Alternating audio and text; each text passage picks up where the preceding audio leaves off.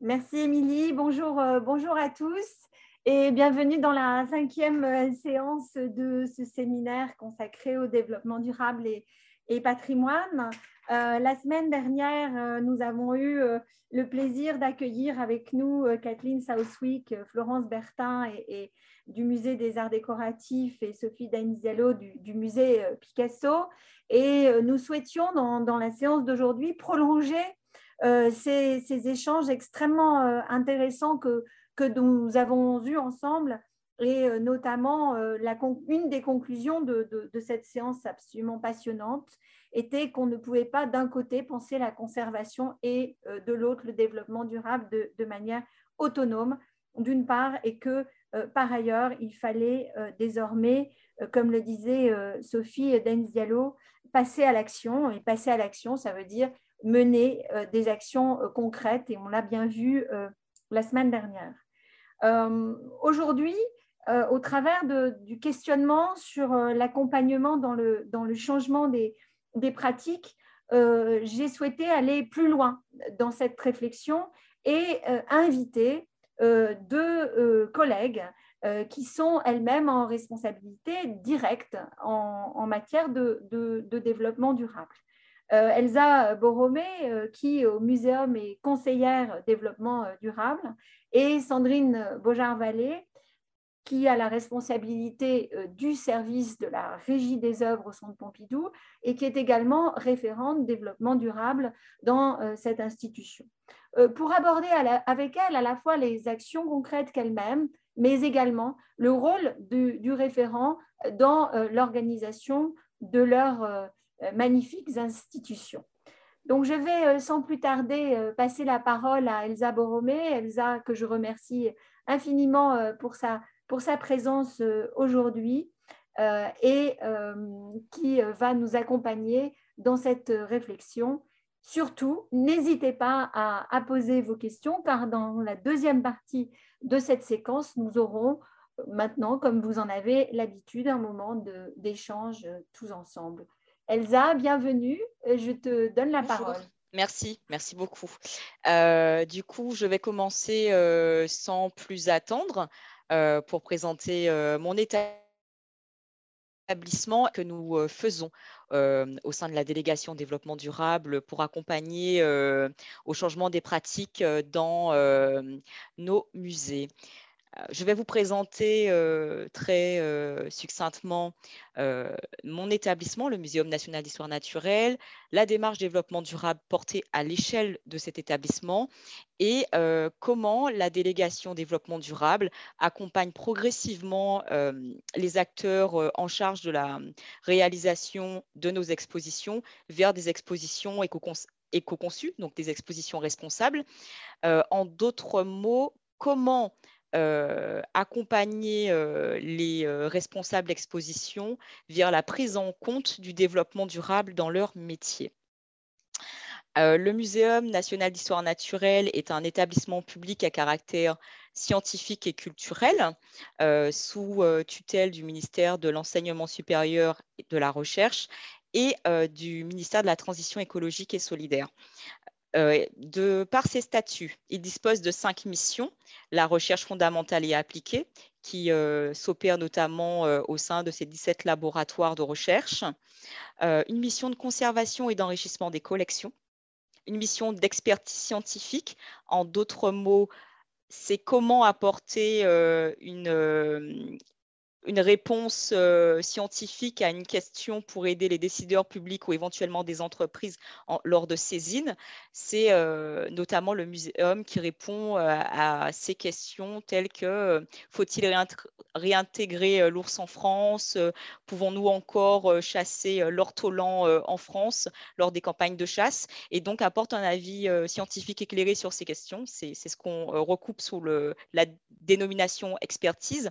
Une mission d'enseignement euh, nous disposons d'une école doctorale de 150 étudiants et un master de 300 étudiants sur des thématiques scientifiques et une mission de diffusion des connaissances qui est beaucoup plus connue du grand public et qui se voit notamment au travers de nos actions de programmation culturelle.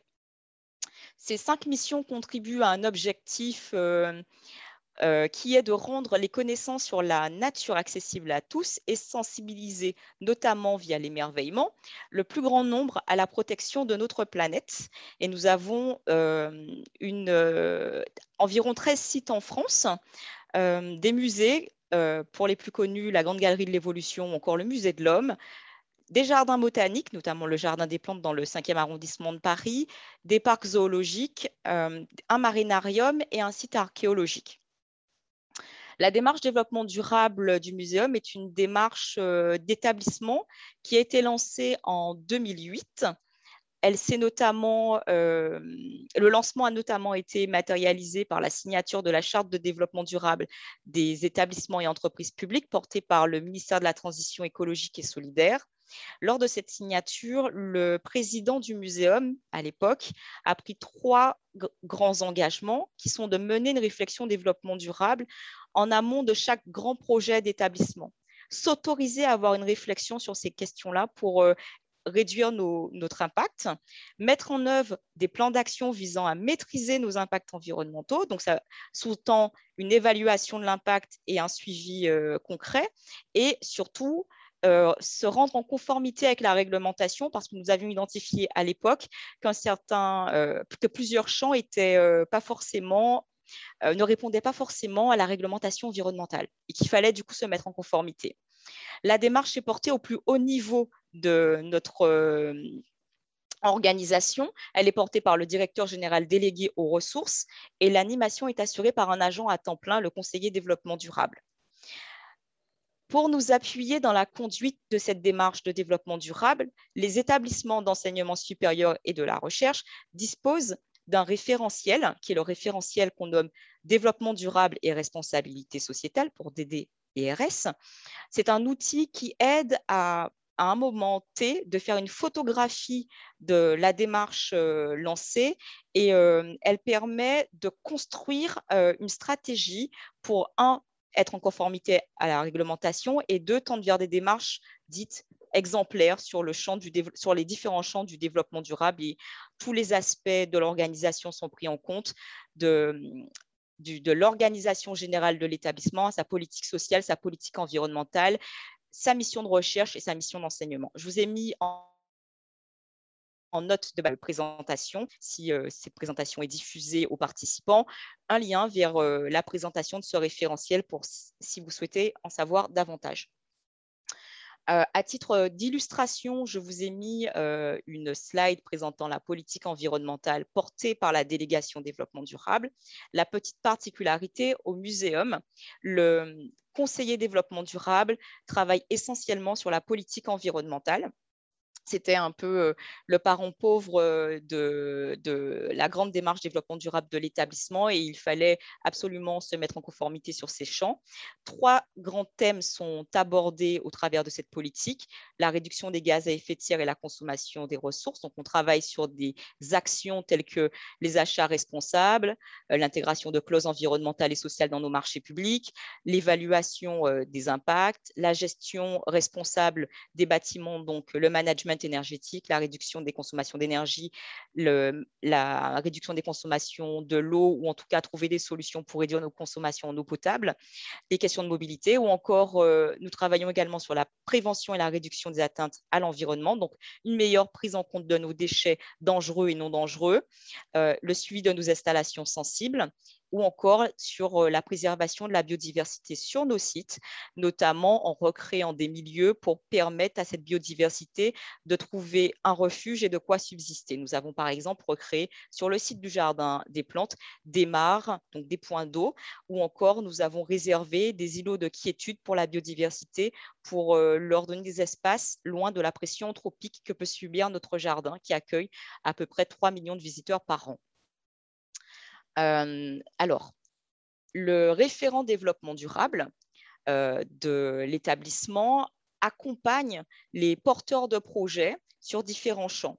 Et euh, pour les expositions responsables, le référent développement durable, dispose d'une expertise sur son domaine d'action, l'expertise d'aider. Donc, il a une bonne connaissance de la réglementation environnementale, il sait utiliser les outils d'évaluation et de suivi des impacts, et il apporte euh, cette expertise-là à ses euh, collègues qui, eux, ont l'expertise technique, qui ont le savoir-faire dans le montage, l'exploitation, le démontage d'une exposition.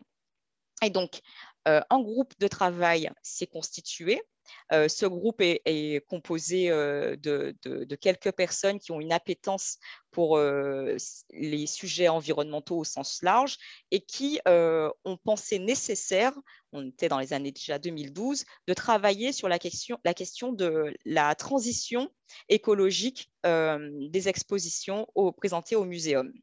Et ce groupe de travail utilise en, quand cela se fait sentir, des expertises spécifiques portées par d'autres collègues, par exemple des régisseurs ou des juristes, qui viennent apporter leur regard métier euh, sur la construction de ce projet exposition responsable. Euh, le groupe de travail constitué donc, de référents métiers en charge de la construction des expositions et du référent développement durable en 2012 ont réalisé un certain nombre de constats sur euh, les expositions réalisées au muséum. Euh, et ce sont ces constats qui ont lancé cette démarche euh, d'exposition responsable dans nos murs. Les premiers constats qui ont été effectués ont beaucoup ciblé la fin de vie de nos expositions parce que c'est très visible les déchets. Et donc, tous les regards étaient tournés sur ces volumes de déchets qu'on mettait qu'on envoyait à la benne euh, avec pas forcément l'assurance qu'il soit recyclé euh, efficacement. Et donc, on, faisait le constat qu'il y avait une dépense de matière à chaque nouvelle exposition, puisqu'on a un caractère particulièrement immersif, notamment dans les expositions à la Grande Galerie de l'Évolution, où on recrée des circulations, euh, on modèle l'espace, on a des sonographies à chaque fois très originales où on va tantôt présenter l'infiniment petit, comme une expo autour de la fourmi par exemple, ou encore de l'infiniment grand, une expo autour du mammouth. Et donc des difficultés claires à réutiliser un grand nombre euh, d'éléments d'exposition euh, d'une euh, exposition à l'autre, puisqu'on n'a pas des éléments standardisés. ensuite, un autre constat, c'est que pas de, pas de place, de, pas d'espace de stockage en interne, ni même d'atelier euh, en mesure de réparer en cas d'anomalie de, de de dysfonctionner des euh, éléments euh, utilisés dans nos scénographies. Et donc, euh, nous avions du mal à l'époque à, entrevoir de multiples utilisations en interne ou en externe de nos éléments d'exposition. Et puis aussi, un constat clair qui perdure encore, nos salles d'exposition sont louées après chaque expo et elles doivent être vite libérées. Et donc, les démontages se produisent euh, rapidement, souvent, en tout cas à l'époque, à la masse. Et donc, ce n'était pas favorable à un réemploi de la matière, ni au don, ni en interne. Alors, quelques photos pour illustrer mon propos. Euh, donc, des scénographies toujours euh, très originales. je ne sais pas si vous voyez mon curseur, je n'ai pas l'impression. sur la photo de gauche, euh, vous avez euh, une structure où on présentait euh, de l'infiniment petit. On, est sur des, des, araignées, en fait, dans la petite colonne au centre de la structure géométrique. Donc, on peut parler tantôt de l'infiniment petit, et puis dans la prochaine expo, présenter des squelettes de dinosaures sur des podiums. Euh, ou à une échelle beaucoup plus euh, à taille humaine, où on peut présenter, donc la dernière photo, un squelette de primate, cette fois-ci dans une vitrine, ou encore euh, recréer tout un monde. La, troisième photo présente une superposition de, de MDF qui ont été découpés pour présenter une forêt et pour immerger le visiteur dans une forêt tropicale. Donc, euh, la réflexion conduite euh, à partir de 2012 par euh, les référents techniques des expositions et le référent développement durable, très vite, on s'est rendu compte que d'autres portaient cette même réflexion ailleurs, dans d'autres musées parisiens. Et on a rejoint un groupe de travail porté par le ministère de la Transition écologique et solidaire et accompagné par le ministère de la Culture afin d'identifier les actions sur lesquelles on pouvait travailler collectivement de manière à tendre vers des expositions responsables. Parce qu'un autre constat qui a été fait par ce groupe de travail en interne, c'est qu'un certain nombre de freins étaient sectoriels et qu'on ne pouvait pas avancer seul. Et un des premiers freins sur lesquels nous avons travaillé ensemble, c'est euh, obtenir une modification du Code général de la propriété de la, personne publique pour autoriser la cession de biens de scénographie des mobiliers appartenant aux établissements publics euh, à des associations euh, et ce premier travail, euh, qui, euh, ce premier travail a permis de lancer la possibilité pour les établissements publics de donner du, du mobilier au lieu de les envoyer en, à la, pardon, en gestion de déchets, en filière de gestion de déchets.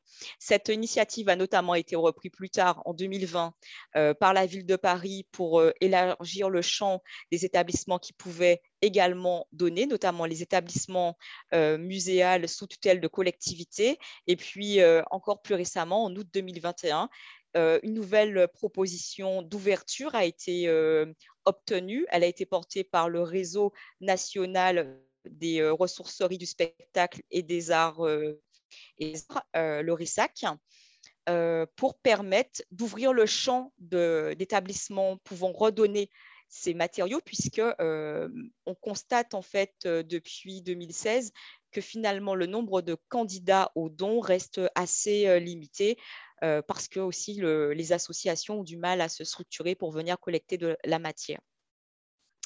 Alors, au-delà de cette réflexion et euh, de ce portage euh, un peu acteur de, lobbying euh, pour faire évoluer le cadre réglementaire pour pouvoir tendre vers un idéal qu'on imaginait, nous avons travaillé sur un certain nombre d'actions au muséum, dans nos murs, pour essayer de poser les premiers jalons pour tendre vers une exposition éco-conçue il y a déjà eu une première note en 2013 euh, réalisée par ma collègue Kinga Grech sur l'éco-conception pour le parcours permanent du Musée de l'Homme. Alors, toutes les préconisations n'ont pas été reprises, mais une partie d'entre elles ont permis euh, de, construire euh, ce parcours permanent. Ensuite, des préconisations ont été réalisées dans le CCTP agencement de l'exposition sur la piste des grands singes, parce que c'était une expo qui était tourné sur euh, forestation notamment, et donc il était nécessaire que le message porté à travers de cette exposition euh, soit euh, en, concordance avec les supports d'exposition. Donc, on a été assez sensible à, l'usage des revêtements ou des, structures utilisant du bois ou des particules de bois. Et puis, euh, depuis 2016, à partir du moment où euh, nous avons pu obtenir cette modification de, dons à des associations, euh, le muséum s'est mis en ordre de marche pour pouvoir un, maximiser le réemploi en interne vers d'autres sites du muséum euh, qui sont faiblement dotés en ressources. Donc, on, donne régulièrement des vitrines ou des supports d'exposition euh, au marinarium de Concarneau, par exemple, ou à l'arboretum de Chèvreloup, qui sont les sites du muséum, euh, parce qu'ils ont des. le marinarium a un espace d'exposition et l'arboretum dispose d'un espace pédagogique. Ont besoin de ressources. Et puis, euh, depuis 2016 également, nous avons massifié le don de mobilier scénographique à destination d'associations et d'organismes publics. Euh, c'est une opération qui est assez lourde, euh, tant sur la recherche d'acteurs pour la reprise au don que pour la réalisation concrète de ces dons. Nous donnons des éléments textiles, euh, des panneaux euh, de bois, des du plexiglas, euh, des éléments métalliques assez régulièrement à des fondations, à des associations et d'autres établissements publics. Alors, du coup, c'est poser la question de la rationalisation des ressources en interne au muséum. le groupe de travail constitué travaillait euh, un peu sur un coin de table euh, pour mettre en place toutes ces mesures concrètement. Et euh, il a été nécessaire à un moment de se poser et de réfléchir à comment on pouvait porter notre action pour qu'elle ait de l'impact, que ce soit significatif, qu'on réduise réellement hum, l'impact environnemental de nos expositions. Et là, ça a été le, comment dire, une opportunité que d'avoir un référent développement durable en interne parce que celui-ci a pu proposer de mettre en place un outil servant à mesurer l'impact d'une de nos expositions pour en tirer des préconisations, pour savoir exactement où agir pour réduire l'impact de nos, environnemental de nos futures expositions et proposer en fait des actions concrètes qui ont du sens. Euh, parce qu'on ne savait pas si euh, finalement euh, faire uniquement du don et du réemploi, c'était suffisant. Et, et, même, on s'est rendu compte en 2016 que faire du don et du réemploi quand on n'y était pas préparé, ça posait un certain nombre de problèmes à ce que cela soit efficace. Et donc, en fait, il y avait une étude, c'était nécessaire à mener pour comprendre où il fallait agir. Et donc, nous avons choisi euh, d'utiliser l'outil analyse cycle de vie pour pouvoir euh, dégager les principaux impacts euh, d'une de nos expositions qui faisait référence, pour laquelle on pouvait avoir de la donnée et qui plus ou moins en termes de consommation de ressources ressemblait à d'autres expositions classiquement réalisées à la Grande Galerie de l'Évolution. Et donc, euh, l'analyse cycle de vie est une méthode d'évaluation normalisée permettant de réaliser un bilan environnemental multicritère et multi-étapes d'un système. Ce système peut être un système simple, un produit, par exemple un t-shirt, ou un système un peu plus complexe, tel que une exposition. Et euh, on regarde ce bilan environnemental sur l'ensemble du cycle de vie du système donné et c'est à, l'opérateur de définir les phases de son système. Donc, nous avons défini un certain, nous avons découpé notre exposition espèce d'ours en, différentes phases. Ce sont des phases assez classiques. La phase de programmation, la phase de conception, la phase de fabrication, la phase d'exploitation dans nos murs, la phase de démontage et la phase de valorisation et de fin de vie de cette exposition. Nous avons choisi d'utiliser un outil euh, qui permet de réaliser des analyses cycle de vie, normalement outil dédié au bâtiment, l'outil Elodie, qui est élaboré par le Centre euh, scientifique et technique du bâtiment. C'est un établissement public français. Euh, pour pouvoir le détourner et l'utiliser pour euh, le secteur de la culture et pour la construction de notre exposition. Nous n'avons pas trouvé à l'époque d'outils d'ACV disponibles nous permettant, euh, prêts à l'emploi en tout cas, pour mesurer l'impact d'une exposition. Et donc, donc, euh, nous euh, défini euh, ce qu'on entendait par notre système, donc l'exposition temporaire de 700 mètres carrés, recevant 300 000 visiteurs sur 12 mois. Donc, on a défini le cadre de l'étude. Pardon, je retourne en arrière. Une fois qu'on a défini le cadre de l'étude, nous avons défini les frontières du système. Donc, en fait, les limites de ce que nous allions, nous allions regarder, les matières qui, allaient, qui sont rentrées dans le système, les flux d'utilisés et les rejets. Et donc, nous avons, dans cette phase d'inventaire qui a duré quand même plusieurs mois, environ quatre ou cinq mois, nous avons euh, recensé l'ensemble des volumes de matériaux, de textiles, de linéaires, de cloisons, euh, de câbles, de visseries. Nous avons également regardé euh, la consommation des équipements techniques, donc les dispositifs, les manips, mais également les équipements permettant euh, de contrôler la température euh, dans la salle d'exposition.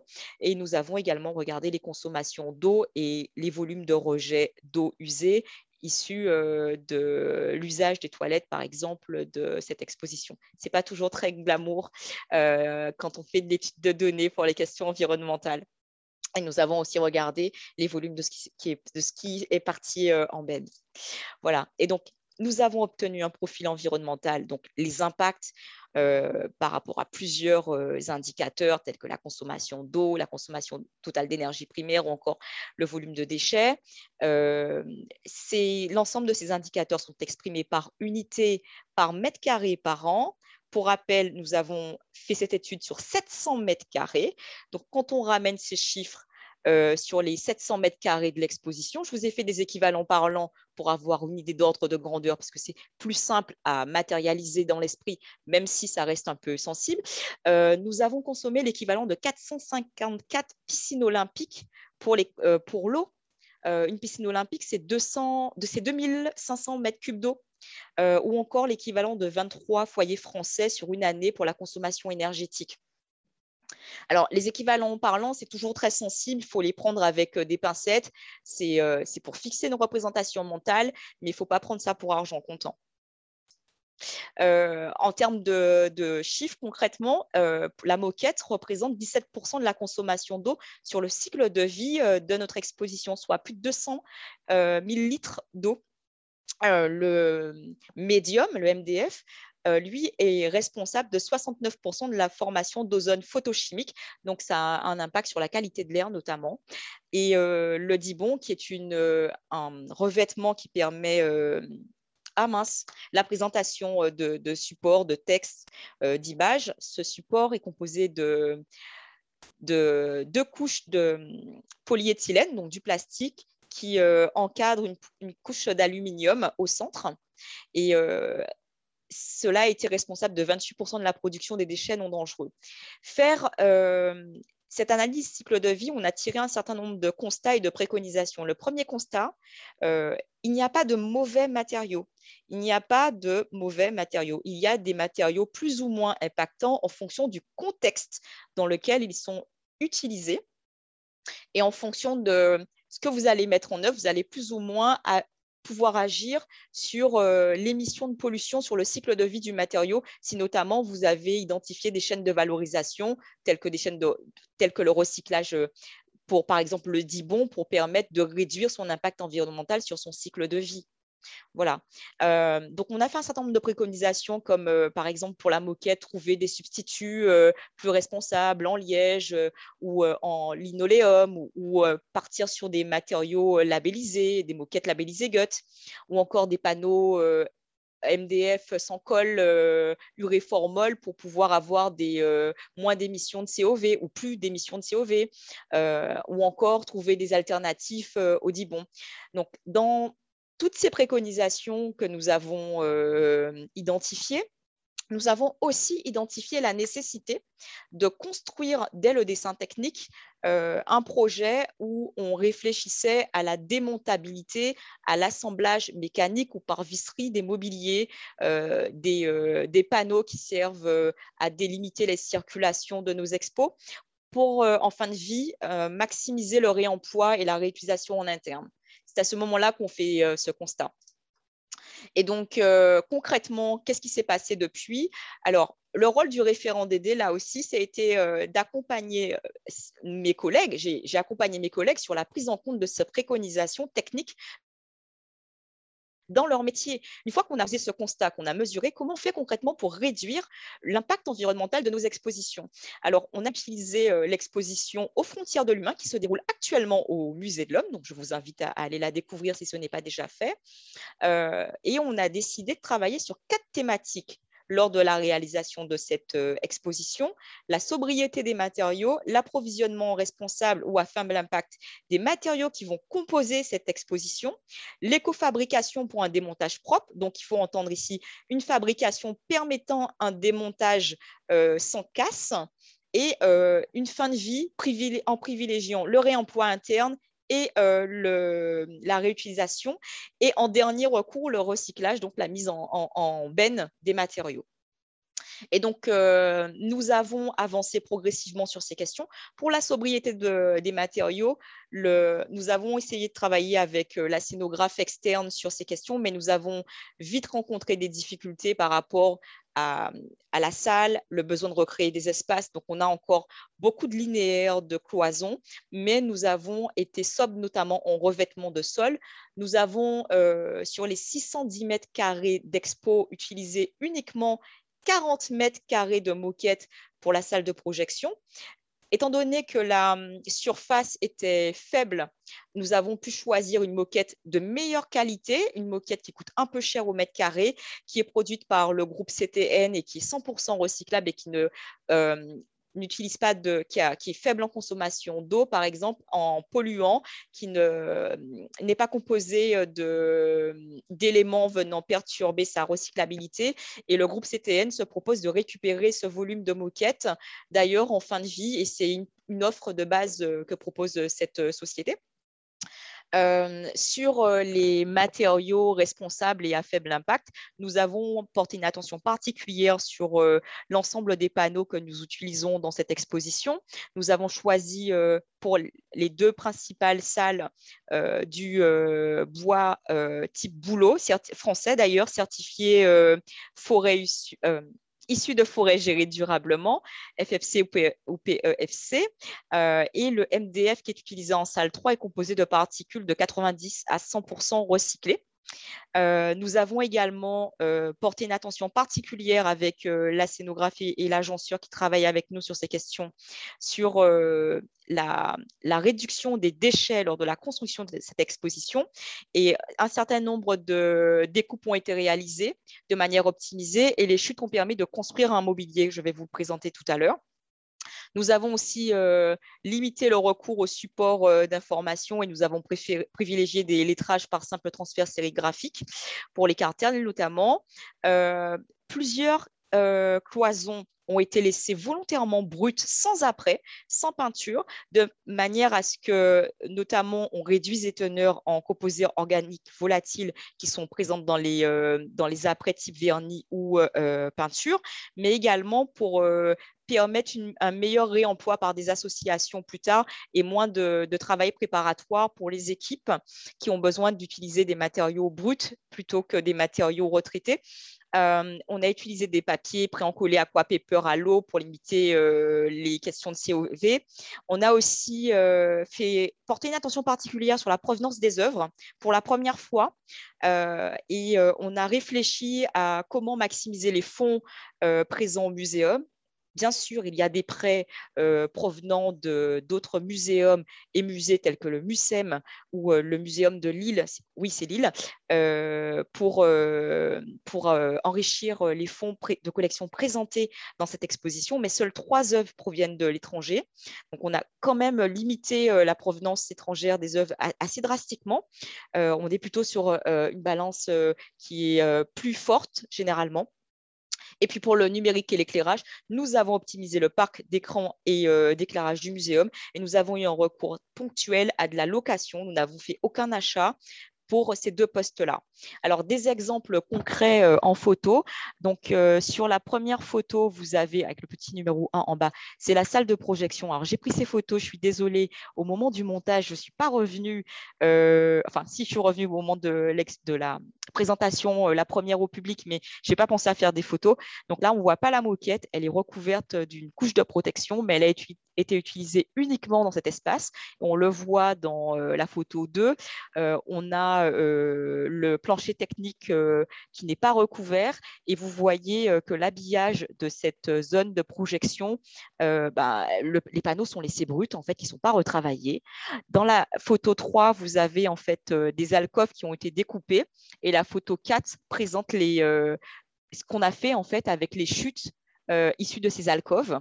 Donc, ce mobilier, pour présenter la deuxième salle, concerne les performances sportive. Et donc, euh, il y a un propos autour de ces euh, chaussures qui sont présentées.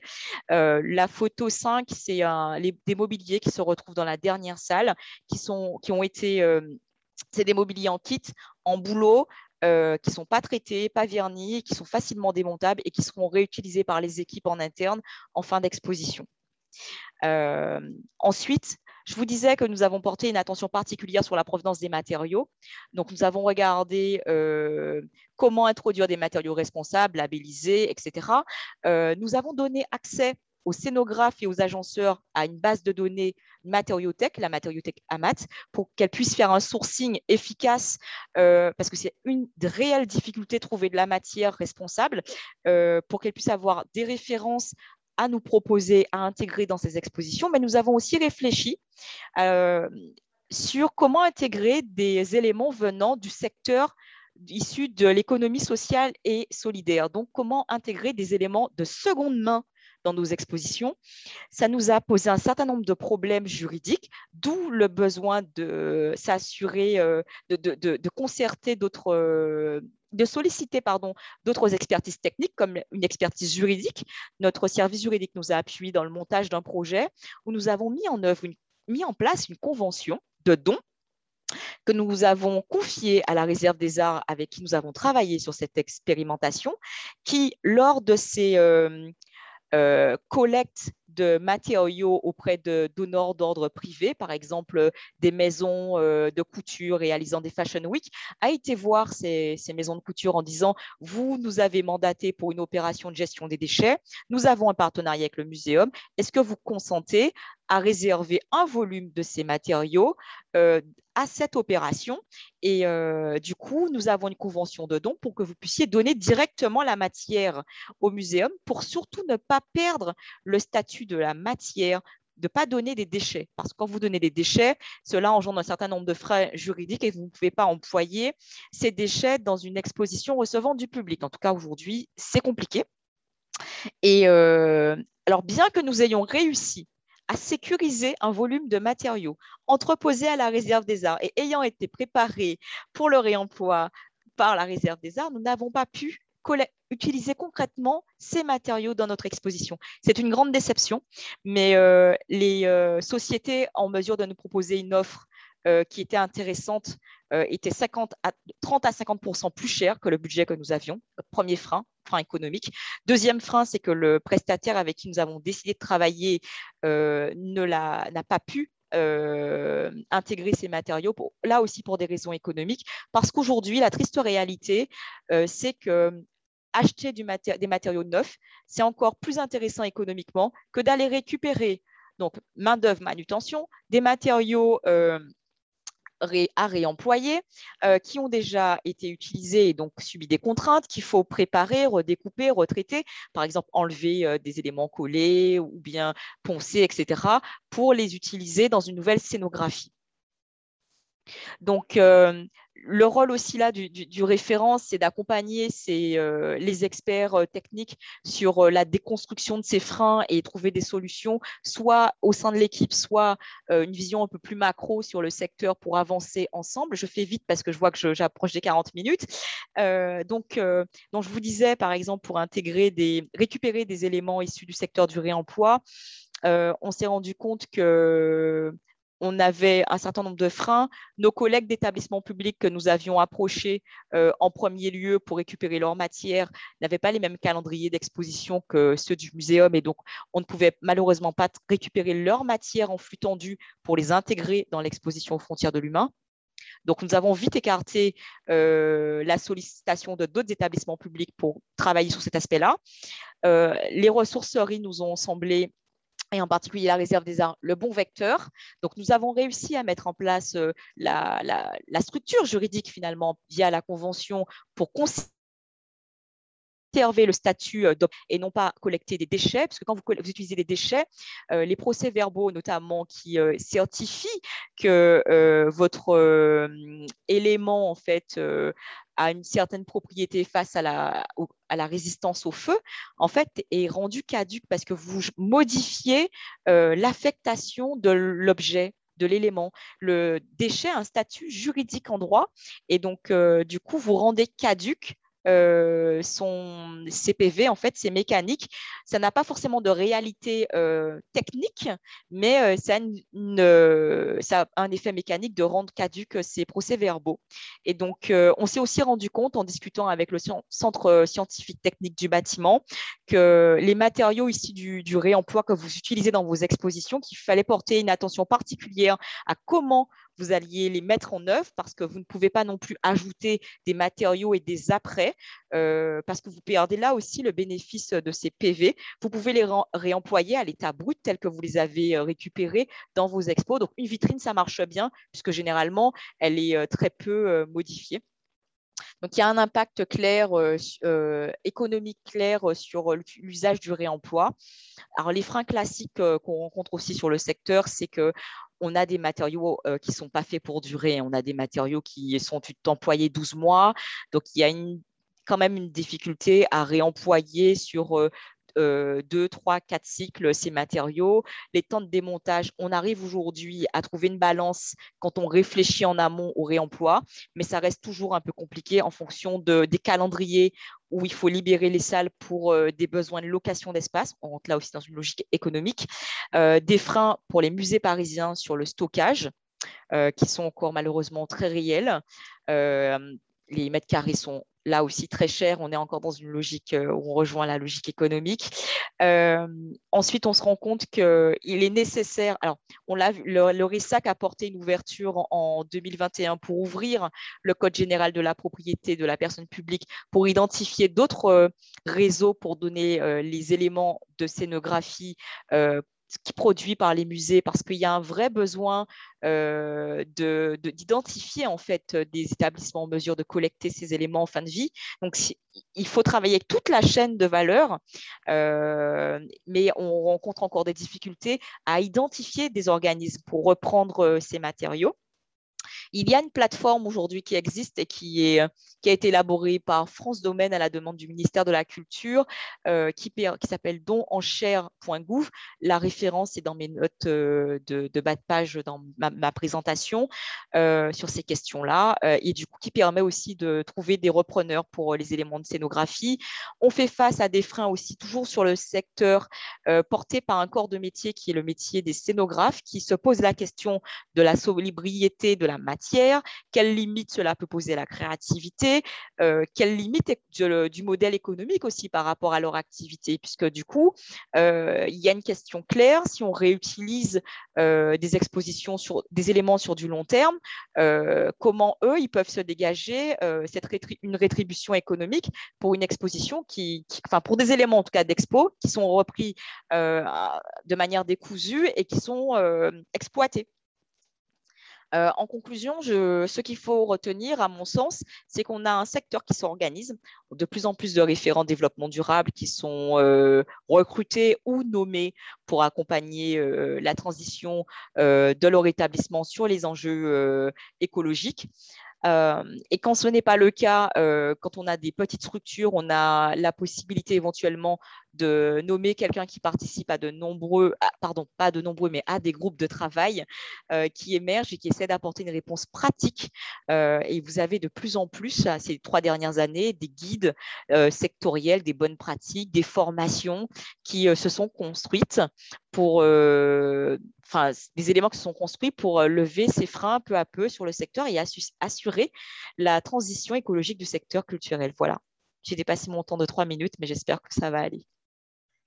Merci, merci infiniment, Elsa. C'était extrêmement intéressant à la fois par l'ambition qu'a eu le, muséum dès 2008 de, s'emparer euh, de, ces, sujets et que effectivement euh, très vite au-delà de, de, la construction d'une stratégie euh, on s'est rendu compte et tu le, tu le citais après les premiers constats dès 2012 qu'il fallait comme je le disais en introduction passer à l'action et que passer à l'action c'était à la fois comprendre pour agir et mesurer pour agir.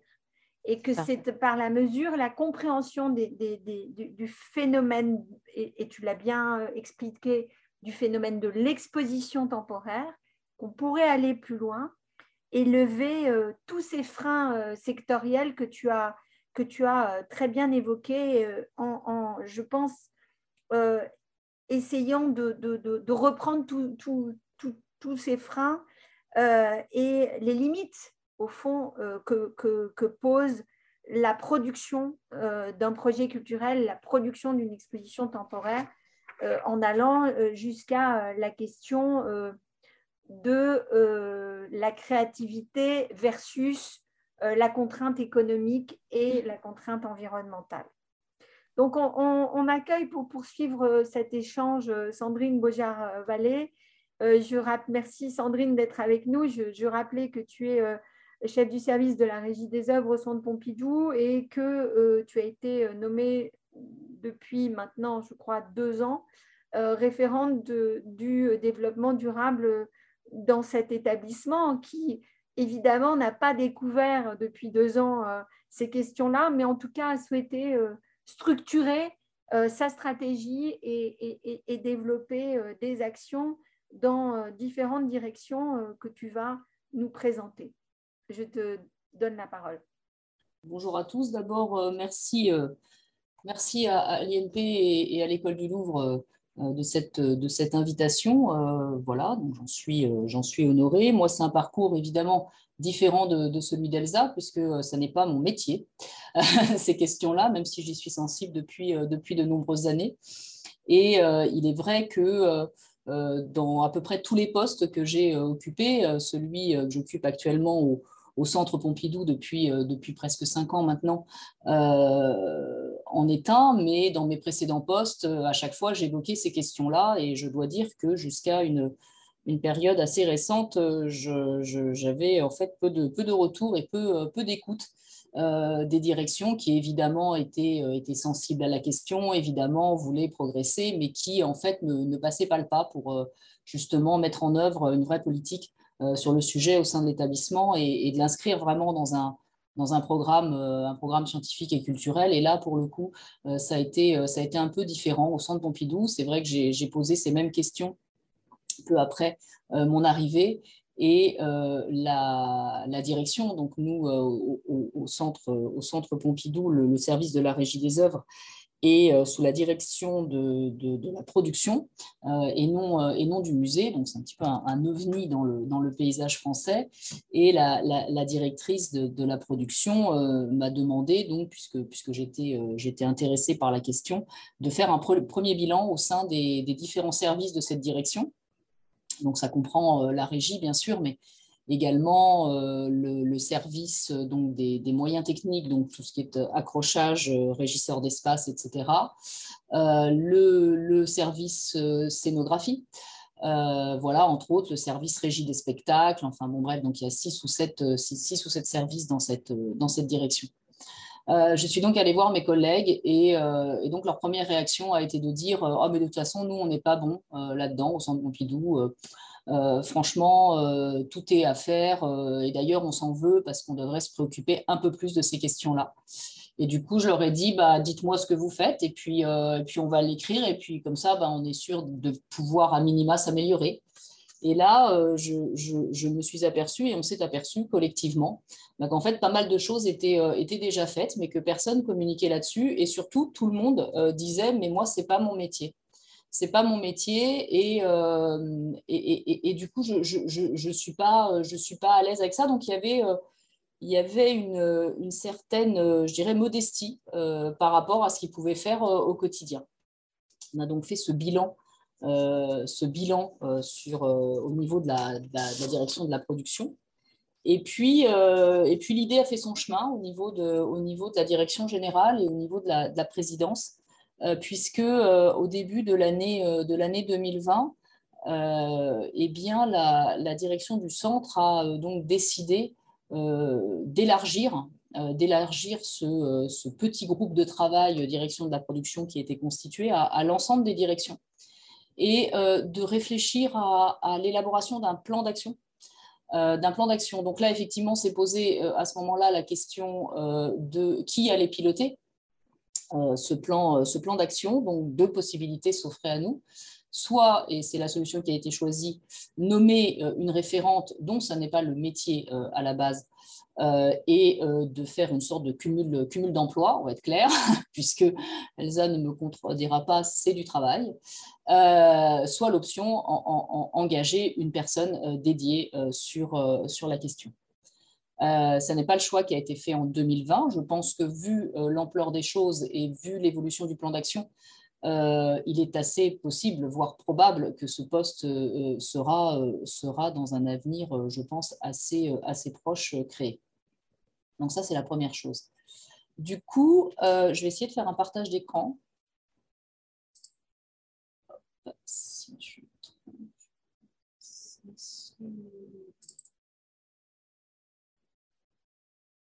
Je ne sais pas si vous... Oui. Vous le voyez? Euh, Oui, tu... non, enfin, on ne le voit pas très bien. Euh, tu n'es ah, pas en mode, en mode diaporama, je pense. Ok, il faut que je le mette en mode, en mode diaporama. Pardon, excusez-moi. Voilà. Là, tu es en mode euh, affichage avec les notes diapositives suivantes. Alors, retourne, sur le diaporama, relance ton diaporama. Ouais. Et ensuite, tu vas avoir la possibilité de basculer que ta présentation. Alors, j'attends que tu l'affiches. Moi, je ne vois pas encore le diaporama à l'écran. Tu ne le vois pas là? Tu l'as lancé? Ouais. Voilà, c'est bon. Tu as en haut, tout en haut, paramètres d'affichage. Voilà, clique dessus. Basculer entre. Et basculer, c'est ça. Voilà, parfait. C'est parfait. OK. Oups.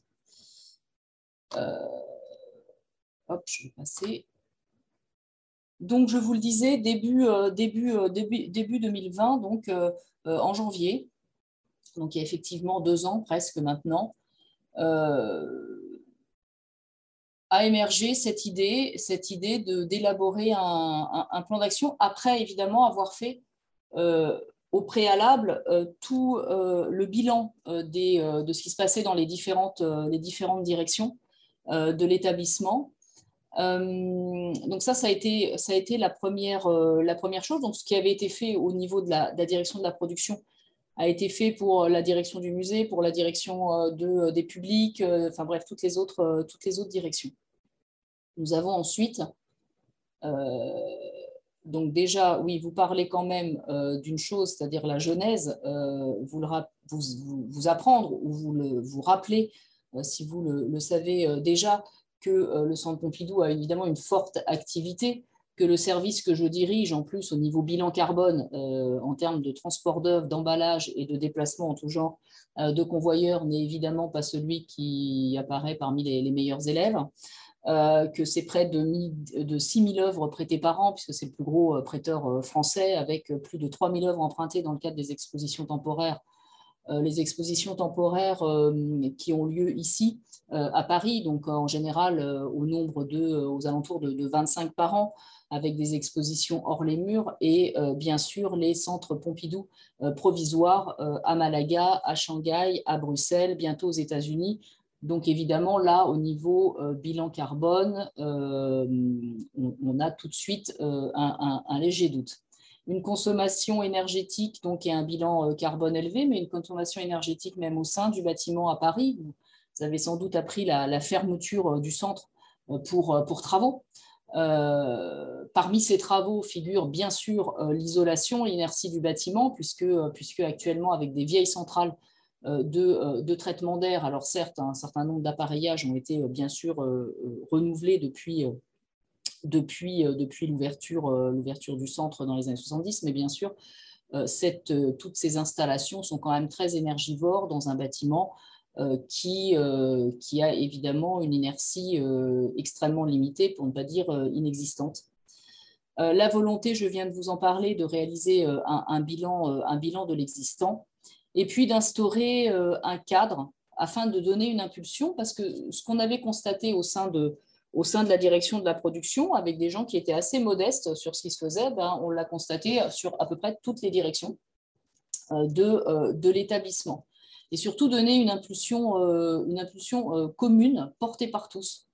Et cette impulsion commune, c'est quelque chose d'important puisque le, le, mode opératoire qui a été choisi pour élaborer ce plan d'action, mais aussi pour rendre concrètes ces actions, pour, euh, pour les réaliser, pour les suivre, euh, a été le mode participatif. Et donc, l'idée a été de procéder par, par atelier, donc sur, sur certaines thématiques hein, que, que, vous, que, bien sûr Elsa a aussi, a aussi évoqué dans, dans sa présentation mais euh, de euh, motiver et englober un maximum euh, d'agents, quelle que soit leur, direction, leur service, etc. alors pour le coup, on a, on a remporté un certain succès. les gens se sont avérés être plutôt très motivés sur la question. Alors on a joué, et là je vais voilà, on a joué un petit peu de, malchance avec l'année 2020, comme vous le savez, euh, puisque en janvier 2020, donc, il y a la décision de, l'établissement hein, de, créer ce, plan d'action. Des groupes de travail se sont constitués en mars, mais là, nous avons, euh, vous avez été euh, également confinés pendant un certain nombre de mois, donc on n'a pas pu tout de suite tenir ces groupes de travail. En tout cas, il nous a semblé, le Centre Pompidou, c'est plus de 1200 agents. Et évidemment, tout le monde ne se connaît pas. Donc, il nous a semblé que euh, euh, tenir des ateliers euh, en distanciel avec des gens qui ne se connaissaient pas, même physiquement, ça allait être un petit peu compliqué. Et vu la situation, on a donc reporté les premiers, ateliers donc, qui ont eu lieu en juin 2020. Alors, malgré tout, finalement, en distanciel, puisqu'on était plein d'espoir en mars en se disant que on allait, tout ça allait finir rapidement et qu'on allait pouvoir euh, revenir en présentiel, mais comme vous le savez, ça n'a pas été le cas. Et nous avons euh, beaucoup travaillé à l'été 2020 euh, sur l'élaboration donc de la trame de ce plan d'action. Présenté en, septembre à la direction, générale de l'établissement et validé par le président du centre en octobre, donc en, octobre a suivi une présentation de ce, plan d'action. Donc le plan d'action euh, euh, est sur, euh, enfin, pour le moment 2020-2023. bien sûr, on va, on va poursuivre, on ne va pas s'arrêter en 2023, mais il nous a semblé, et, surtout il m'a semblé, quand on m'a proposé de, coordonner tout cela, qu'il était en tout cas pour moi primordial qu'il y ait des actions concrètes et que ce ne soit pas que des paroles euh, voilà, en se disant oui, bon, on va s'en occuper, on va en communiquer euh, dans la presse, et puis finalement sur le terrain, euh, rien, ne, va changer. Donc, ce plan d'action a, été présenté à l'ensemble des agents du centre, mais également à la presse, hein, pour une présentation au conseil d'administration en novembre 2020 et une validation par le conseil d'administration. Euh, donc, vous l'avez compris, les, groupes de travail étaient déjà, euh, élaborés, mais en décembre 2020, on nomme des pilotes euh, pour chaque grande, action et des personnes ressources, parce que bien sûr, tout cela, c'est du travail pour tout le monde, donc tout le monde est très motivé, mais c'est en plus de la charge de travail, donc il nous a semblé nécessaire aussi d'avoir des pilotes et des personnes ressources pour coordonner tout cela et pour avoir des, euh, des, avancées assez, euh, assez concrètes. Alors, ce, ce, ce, plan d'action, finalement, se, décline en, en plusieurs, euh, plusieurs champs, avec cinq champs d'action en, en, particulier et 15 objectifs prioritaires. Alors, il a fallu cibler aussi les objectifs prioritaires pour l'établissement. Quand on a commencé à travailler, bien évidemment, on était sur, on avait on avait, on avait 30 ou 35 à la base. Euh, sauf que dans 35 objectifs prioritaires, on se demande finalement ce qui est vraiment prioritaire dans les 35. Enfin, voilà. Donc, on a, euh, on, a, on a vraiment essayé de faire un travail pour, pour cibler et, structurer euh, tout cela.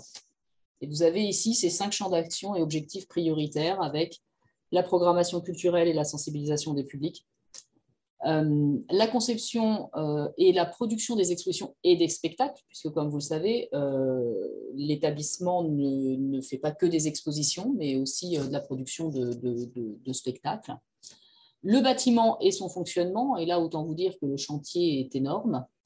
les marchés publics et les achats responsables, et enfin, euh, un autre groupe, euh, plutôt un autre, un autre champ d'action qui nous a semblé essentiel aussi, c'était euh, la culture des éco-gestes en interne, au quotidien. voilà, et, et, décliné sous quatre, quatre, objectifs en général, comme vous le voyez, pour chaque champ d'action, il y a trois à quatre, quatre objectifs ciblés. Euh, alors pour la programmation et, culturelle et la, sensibilisation des publics, donc plusieurs, euh, actions avec euh, des, directions qui, s'occupent de ces, sujets-là et qui sont très, très proactives avec l'invitation d'intellectuels associés. Je, pense par exemple à, à Vinciane Després qui a accompagné le centre toute l'année 21 euh, voilà, à travers euh, euh, des, colloques, des rencontres, etc., au sein du, au sein du centre, mais également la mise en place d'un MOOC qui est en train de, de, voir le jour fin d'année 2021 et en tout cas d'ici le, printemps 2022. donc voilà un certain nombre d'actions, de colloques, aussi bien au centre, mais aussi à la bibliothèque publique d'information, qui est très active aussi sur le sujet. beaucoup d'actions à destination des, des enfants, des scolaires, des adolescents aussi. Voilà, donc pas mal de choses qui se sont mises en place, euh, qui, existaient hein, déjà euh, aussi euh, sur, cette question-là, mais qui en tout cas ont été vraiment développées depuis, l'année enfin, fin 2020 et, qui se poursuivent bien évidemment sur, les, années, suivantes, puisque, voilà, concernant cette programmation culturelle et en tout cas sur ces sujets-ci, il y a euh, beaucoup de choses de programmer euh, d'ici euh, d'ici la fin, la fin 2023, si évidemment la, situation sanitaire nous le permet. concernant la, conception et la production des, expositions et des spectacles, plusieurs choses. alors évidemment, comme je ne vais pas revenir sur, sur ce, que, ce que disait précédemment et brillamment Elsa, euh, bien sûr, euh, nous nous posons bah, évidemment les mêmes questions. Euh, le cycle de vie, les matériaux employés, la question des labels, qui effectivement est un, vrai, sujet. le réemploi, bien sûr, avec les difficultés qu'on rencontre et je pense qu'on est un certain nombre à, être dans cette, même situation, hein, notamment les capacités de stockage de tout ce qu'on pourrait réemployer, puisque, fatalement, tout le monde manque de place. Donc, c'est un vrai enjeu aussi euh, dans le cadre de la, rénovation du, bâtiment, d'obtenir des espaces de stockage et notamment pour les éléments de scénographie euh, dans, le, bâtiment rénové d'ici quelques, quelques années. sur cette partie-là, enfin en tout cas sur ce champ d'action-là, conception et production, euh, on a, euh, on a en, dehors des, sujets que je viens, je viens d'évoquer, euh, des sujets un peu, un peu centraux et qui, nous tiennent à cœur. En tout cas, c'est mon cas. Et, aussi parce que c'est mon métier, la question du transport des œuvres d'art, la question de l'emballage des œuvres. Donc, bien sûr, nous, travaillons sur les questions de transport, de groupage, euh, en tout cas en essayant de, réduire, euh, de réduire l'empreinte carbone, carbone pardon. Ça n'est pas simple, bien évidemment, puisque quand on fait une exposition avec des œuvres d'un artiste euh, américain, il est bien évident qu'il est assez probable que les œuvres viennent principalement des États-Unis et que donc c'est un peu la limite de l'exercice euh, soit on décide d'une programmation où finalement on, fait avec les œuvres de la collection, où, on emprunte moins, où on n'emprunte plus, soit, euh, bah, soit effectivement ça, pose, des questions quant à la programmation même des sujets euh, des sujets d'exposition et du travail notamment et de la réflexion apportée et de l'accompagnement dans cet accompagnement au, changement dont, il est question ici il y a évidemment aussi la question, de, la question du commissariat d'exposition. Euh, voilà, donc il ne s'agit pas de, tout arrêter euh, et de, ne plus emprunter loin, mais il s'agit d'essayer de réfléchir, euh, de faire autrement, ou peut-être d'avoir une exposition un peu plus, je dirais, un peu moins bonne niveau, ou même pas bonne niveau bilan carbone. Et puis peut-être que bah, l'année suivante, on aura des expositions moins plus vertueuse euh, sur, euh, sur cette question. Bref, c'est un vrai sujet, encore une fois, et, et, un vrai, un vrai aussi accompagnement, accompagnement au, changement. Il y a une autre question aussi qui, qui nous préoccupe beaucoup, c'est la question des matériaux d'emballage dans le cadre des transports. Euh, puisque, puisque un emballage d'œuvres d'art, et, même si on pense à une caisse, évidemment, il y a le bois pour l'enveloppe, mais tout le reste, c'est du plastique. Plastique transformé sous différentes formes. Et donc, l'idée, c'est d'essayer de, réfléchir et de réfléchir ensemble, c'est-à-dire on n'est pas en train de réfléchir euh, tout seul euh, dans notre coin en n'associant en pas d'autres établissements. L'idée étant de, réfléchir à l'utilisation d'autres matériaux alors pas de nouveaux matériaux, parce que ces matériaux existent déjà, mais euh, appliqués euh, au transport en garantissant toutes les caractéristiques euh, que l'on retrouve sur, dans les matériaux d'emballage que nous utilisons habituellement et qui, et qui sont issus de l'industrie pétrochimique. Pour ce faire, nous avons un projet, comme vous savez sans doute, de pôle de conservation et de réserve dans le département de l'Essonne, à Massy-Palaiseau. partenariat complexe. il y aura aussi les, réserves du, du, Musée national Picasso. Et donc, qui dit Essonne dit aussi plateau, plateau de Saclay et l'université de Paris-Saclay. Et euh, on s'est rapproché d'eux sur un certain nombre de sujets, aussi sur des sujets de, purement de conservation-restauration, mais aussi sur cette question-là, euh, pour avoir un, euh, un, partenariat, un contrat de partenariat avec des chercheurs de cette université qui du coup réfléchissent depuis quelques mois maintenant à ces matériaux qu'on pourrait employer dans le cadre de l'emballage et qui ne soient pas des matériaux plastiques. Euh, en tout cas, trouver des matériaux euh, plus, plus vertueux, mais qui, garantissent euh, encore une fois la, conservation des œuvres pendant leur, leur, transport. Et donc, nous travaillons avec, avec ces chercheurs, donc aussi bien le service conservation-restauration de l'établissement, mais également des conservateurs, évidemment, des régisseurs au sein, au sein du service, l'atelier d'emballage, puisqu'au sein du service de la régie des œuvres du Centre Pompidou, il y a un atelier de production de caisserie voilà, avec six emballeurs euh, spécialisés. Et, euh, et, donc, évidemment, il nous a semblé que comme c'est le seul atelier production de caisses publiques en France, constitué qu'il était, il y avait sûrement quelque chose à faire en rassemblant tous ces savoirs, tous ces savoir-faire, toutes ces compétences avec les compétences des, chercheurs de l'université. Alors une fois qu'on a dit ça, ça ne suffit pas, parce que euh, réfléchir dans son coin à des matériaux d'emballage, il faut encore que les autres conservations des autres établissements soient convaincus en fait du résultat de ces recherches.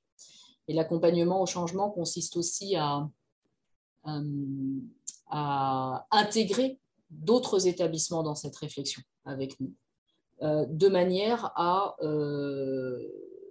alors, je ne sais pas où on va, je ne sais pas, c'est le principe de la recherche, hein.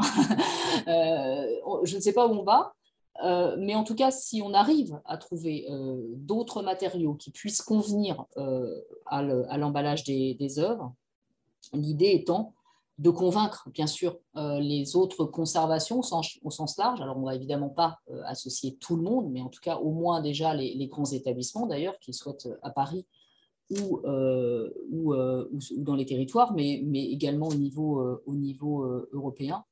L'idée étant de, si tout le monde ou si le plus grand nombre est convaincu, on passera, on espère, à autre chose. Donc voilà, ça fait partie des, sujets au sein de la, direction de la, production, en plus des sujets de réemploi, etc., sur, lesquels, nous travaillons. Et également, et on l'aurait pu mettre euh, ce numéro 7 que vous voyez là, partager les bonnes pratiques dans le cadre de réseaux professionnels, ce que nous sommes en train de faire. On l'a mis euh, dans ce champ d'action euh, conception et production des expositions et des spectacles, mais en fait, on l'aurait pu le mettre dans n'importe quel autre.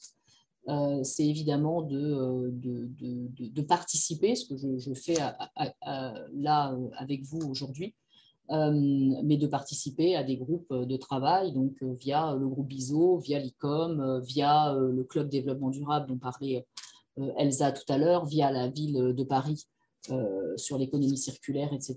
Donc voilà, c'est d'avoir euh, alors non seulement bien sûr une visibilité de ce qu'on essaie de, ce qu'on met en place, on n'essaie plus d'ailleurs parce qu'il y a un certain nombre de choses qui sont déjà, déjà faites, une certaine visibilité, mais aussi de partager bien sûr et d'apprendre de chacun, voilà ce que, ce Elsa vient de dire, ce que d'autres peuvent, peuvent, peuvent dire, etc., d'échanger et d'essayer vraiment d'avancer euh, d'avancer ensemble, ce qui me semble vraiment un, sujet, euh, enfin un point important. Vous voyez, concernant le, bâtiment et son fonctionnement, je ne reviens pas sur les questions de problèmes d'inertie et de climatisation de ce, de ce, bâtiment, mais en tout cas, euh, pour ce qui concerne le, comment dirais-je, le, bâtiment dans son état actuel, nous nous sommes lancés, en tout cas, et principalement la direction du bâtiment s'est lancée au début de, cette année euh, sur un, petit défi qui consistait à obtenir euh, euh, la norme haute qualité environnementale pour l'utilisation du bâtiment. Donc, ça a été un travail assez douloureux en interne, je dois vous le dire. je vois que Elsa opine du chef parce qu'effectivement, c'est assez compliqué. alors, on vient de l'obtenir, c'est très récent, euh, ça date de la, de la semaine dernière. L'idée maintenant, c'est de la conserver. Euh, on vient de l'obtenir. Alors, vous allez peut-être penser que, étant donné euh, l'état, ce que je viens de vous dire sur le, bâtiment, comment on peut être en, HQE, haute qualité environnementale. Alors, ça concerne vraiment l'utilisation du bâtiment. Donc, c'est-à-dire que l'idée a été de pister et d'améliorer tout ce qui nous pouvait être, pouvaient être, ce qui nous semblait être des, dysfonctionnements. Alors ça va de euh, l'usage, euh, l'usage de l'eau, euh, l'électricité, bref, d'améliorer un certain nombre de choses et d'être suffisamment proactif sur ces questions-là pour obtenir cette, cette, labellisation. Donc ça, c'est, fait. Donc maintenant, il faut, il faut continuer, il faut essayer de s'améliorer encore. En tout cas, il ne faut pas régresser, sinon nous perdrons cette, cette qualification. Et puis aussi une charte euh, chantier propre qui a été, euh, qui a été validée aussi, euh, c'est très récent, ça date, ça date de la semaine dernière, hein, qui est la résultante aussi d'un travail assez long et de groupe de travail durant toute cette année 2021. Donc chantier propre, donc évidemment vous imaginez tous les déchets liés aux, expositions, aux événements, etc. concernant les futurs, le futur pôle de conservation et de réserve, c'est un, des points importants du cahier des charges euh, qui a été soumis. On est dans le cadre d'un dialogue compétitif, donc euh, plusieurs groupements qui, ont répondu en fait aux, projets avec lesquels nous travaillons actuellement. c'est un point important puisque puisqu'on vise un certain nombre, de, labels, comme le label Biodiversity. Donc, il y a plusieurs degrés, évidemment, de, de qualification en général sur tous ces, ces labels, écolabels, euh, biodiversity, etc., nous, en, général, nous visons le, niveau 2. Alors, je ne vous cache pas qu'il faut résister à la pression financière et, l'un des, l'un des, comment dirais-je, des leviers évidemment les plus évidents semble d'être de, diminuer nos exigences sur les questions environnementales pour, euh, pour, euh, pour rentrer un peu plus dans les coûts financièrement. Et, ce que je voulais vous dire aussi, et j'en profite puisque je parle de ça ici, ce qui est important aussi dans l'élaboration de ce plan d'action, mais, mais, pas qu'à l'échelle euh, de, du Centre Pompidou, mais en général, c'est qu'il y ait une, une vraie, euh, un vrai soutien de la part de la direction et un vrai engagement, une vraie prise de position. C'est-à-dire si c'est juste effectivement l'idée de communiquer dans la presse euh, qu'on va faire des choses qu'on ne fera pas, si c'est juste l'idée de nommer un ou une référente, alors que ce soit un poste à temps plein ou pas, si c'est si juste ça, effectivement, de toute façon, ça ne marche pas et ça ne marche pas assez rapidement puisque les gens en interne s'épuisent, en fait, ne voient pas d'action concrète qui se, qui, se, qui se réalise rapidement.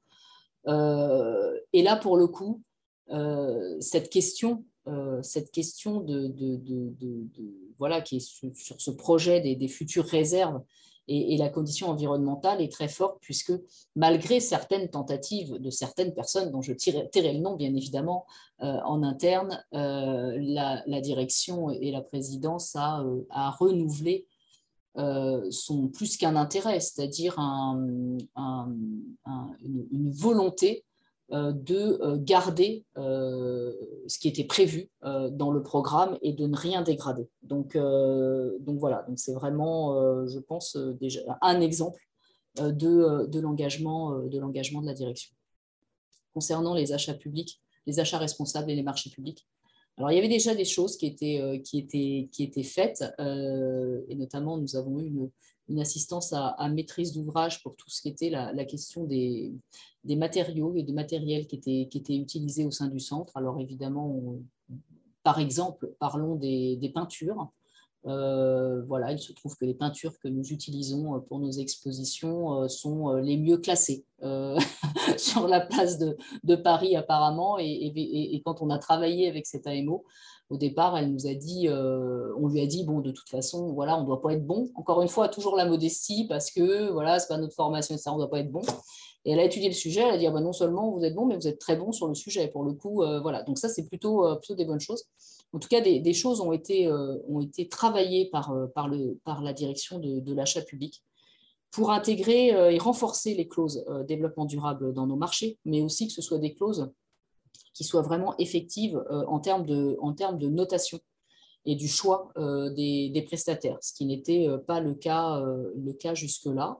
Donc en fait, il y, a, y a, plusieurs marchés qui ont été, qui ont été désignés comme un peu marchés pilote ou, ou, ou, je dirais, de, de, la chose en début, début 2021. Et puis ça a continué sur, sur la, fin, la fin de cette année. Et il y en a plusieurs qui, qui du coup, seront revus en ce sens à partir de, de 2022. Et puis, enfin, euh, encourager les éco-gestes au quotidien. Donc ça, ça nous a semblé aussi important parce qu'il ne s'agit pas que d'imposer des choses à nos prestataires, il s'agit aussi euh, soi-même euh, de, de, réaliser ou de s'améliorer sur, sur la manière dont on, procède au quotidien, dont on travaille. Avec, avec cette culture des éco-gestes, il y a une, charte donc, qui vient d'être finalisée à destination de l'ensemble des agents euh, du centre. Alors euh, voilà, alors on éteint la lumière, on éteint son ordinateur, euh, comment on utilise bah, ce qu'on est en train de faire là, les, supports Zoom, etc. qu'on coupe sa caméra quand, parce qu'il n'y a pas utilité quand on n'est pas en train de parler, même si je sais que c'est plus agréable de se voir. voilà, sur ce genre, ce genre de choses. Euh, favoriser les mobilités durables, c'est vrai qu'on a fait, euh, ça c'était parmi, alors je, ne vous cache pas que les éco-gestes, ça a été euh, parmi les choses les plus faciles, enfin les plus faciles, les plus rapides à mettre en œuvre et qui ont été visibles extrêmement rapidement, donc ça c'était encourageant. Encore fallait-il être suivi parce que quand on dit qu'on va étendre un parking à vélo, il ne faut pas juste le dire, il faut le faire. voilà, donc, ce genre de choses a été fait, la mise en place de bornes euh, pour charger les vélos, bornes électriques, etc. Alors, on peut discuter aussi euh, du fait d'utiliser de l'électricité, mais en tout cas, pour ceux qui viennent de plus loin, euh, on ne leur a pas demandé de venir à vélo musculaire, on n'en est pas là.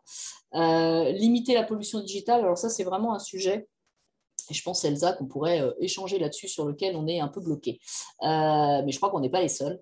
Euh, où effectivement, on se dit, oui, alors est-ce que c'est mieux? Alors on est en télétravail et du coup, on fait des zooms toute la journée avec nos vidéos ou pas. voilà, avec certains qui préfèrent voir les gens parce que sinon, c'est pas très poli de ne pas. Voilà, donc en même temps, si je mets ma vidéo, du coup, je comprends certains dilemmes. Euh, et en fait, on a beaucoup de mal à, trouver un, réseau des, experts, des professionnels, je ne sais qui, qui puissent nous qui puisse quantifier en fait euh, cette pollution et qui puisse, euh, qui puisse évaluer ce que c'est que toute cette énergie grise consommée et, finalement, vous savez, on est toujours dans ces questions-là, on est quand même très souvent dans la culture du compromis. C'est-à-dire, bah, de toute façon, on sait qu'on ne va pas être totalement, totalement euh, clean, mais l'idée, c'est de voir ce qu'il y a de mieux par rapport à, autre chose. Et là, c'est vrai que euh, on, soupçonne, on soupçonne que euh, c'est pas forcément mieux d'être en télétravail sur Zoom toute la journée que d'être venu, je sais pas, à métro ou je ne sais quoi, ou d'avoir fait un déplacement, voilà, en train pour aller, pour aller je ne sais où. Euh, mais en même temps, on a beaucoup de mal à, réellement euh, quantifier, euh, quantifier la chose. Voilà, et puis surtout un volet aussi important dans l'accompagnement au, changement et qui est vraiment essentiel, c'est la formation. Euh, la formation, puisque euh, tous ces professionnels euh, que nous avons ici, mais qui existent ailleurs, sont très pros dans leur domaine du patrimoine, voilà, qu'ils soient conservateurs, régisseurs, etc. voilà. Mais qui, au-delà du fait qu'ils ont évidemment des, des, un instinct, voilà, et qui sont sensibilisés à ces questions-là, ne sont effectivement pas formés, en fait. Euh, et que même s'il est important d'avoir un, chargé, un référent en, poste principal à temps plein et qui viennent de ces formations-là, il est important, je pense aussi, que chacun et, chaque professionnel euh, des musées euh, puisse, puisse comment dirais-je, être, être formé à minima euh, sur, euh, sur un certain nombre de choses. Alors, on ne va pas élaborer des bilans carbone tout seul, peut-être, mais en tout cas, ou analyser un cycle de vie complet, mais en tout cas, être sensibilisé. Voilà, je pense à nos architectes scénographes qui, effectivement, ont beaucoup de questions sur les, sur les labels euh, des matériaux, qui, ont, qui ne sont pas d'une génération où, où les architectes scénographes avaient ça dans leur formation mais Hélène pourra en parler mieux que moi. Je crois que si on prend les conservateurs en formation initiale, il n'y a toujours pas ces sujets-là euh, évoqués réellement. Euh, ce qui est un peu plus le cas sur la formation continue. Mais j'ai envie de dire, on est un peu, on est un peu dans, le, dans le début. Alors, il y a déjà pas mal de choses qui existent, mais c'est vrai qu'il y a encore, il y a encore à, développer. Et, je sais qu'en interne, et pas seulement, puisque j'écoute aussi ce que me disent mes collègues des autres établissements, je trouve qu'on est encore, on est encore en, demande, en demande de ça. par exemple, euh, la direction de l'achat public ici a, euh, euh, propose une formation extérieure, hein. mais cette formation voilà, s'applique au marché en général et pas spécifique au marché de transport d'œuvres d'art, à l'emballage, à l'installation ou, je, ne sais quoi. voilà, je ne sais pas du tout où j'en suis dans le timing, mais et oui, je voulais vous montrer juste, alors parce qu'il ne s'agit pas juste de... On, essaie de quantifier les choses euh, et surtout d'avoir des, fiches de suivi de plan d'action, alors euh, des actions. Alors là, euh, je vais vous montrer un, exemple parlant, mais, il y a plusieurs... par rapport à tout ce que je vous ai montré précédemment, il y a, des fiches qui existent donc à chaque fois. Par exemple, une fiche ici concernant la culture des éco-gestes au quotidien. Euh, qui nous permet donc le, suivi de ce qui est réalisé, ce qui est en cours, ce qui reste à faire, combien ça coûte, enfin bref, des choses un petit peu concrètes. Avec, vous voyez, le nom des pilotes, les contributeurs, les ateliers, les dates des ateliers, les objectifs qu'on imagine atteindre, euh, l'action telle qu'elle est, vous voyez, développer ici le tri des déchets dans les bureaux. Alors, ça n'a l'air de rien, ce n'était pas si simple en fait à mettre en place. Et puis, euh, l'impact potentiel, donc vous voyez, amélioration du bilan carbone, ajuster les montants dépensés pour l'enlèvement des déchets triés contre un code part approximative euh, des syndics de propriété. Enfin bon, bref, donc on réfléchit sur, sur ces, choses-là. Euh, vous avez ici une superbe photo des, poubelles qui ont été, de tri qui ont été installées dans les, différents étages de, bureaux. Et puis, vous voyez un, petit encart sur, le budget, euh, le, livrable, donc c'était l'équipement des, bureaux euh, de ces, poubelles, et puis le, calendrier réalisé. Et sur le tri sélectif, euh, on s'est aperçu, et, c'est pour ça que j'ai choisi cette, cet exemple, l'idée a été de, faire une nouvelle proposition de, collecte sélective par rapport à la situation qu'on avait. Et après analyse, euh, en fait, on s'est aperçu que finalement, avoir une collecte sélective nous coûtait, nous faisait réaliser une économie, et là je parle en, euros, en budget, d'un peu plus de 21 000 euros par an.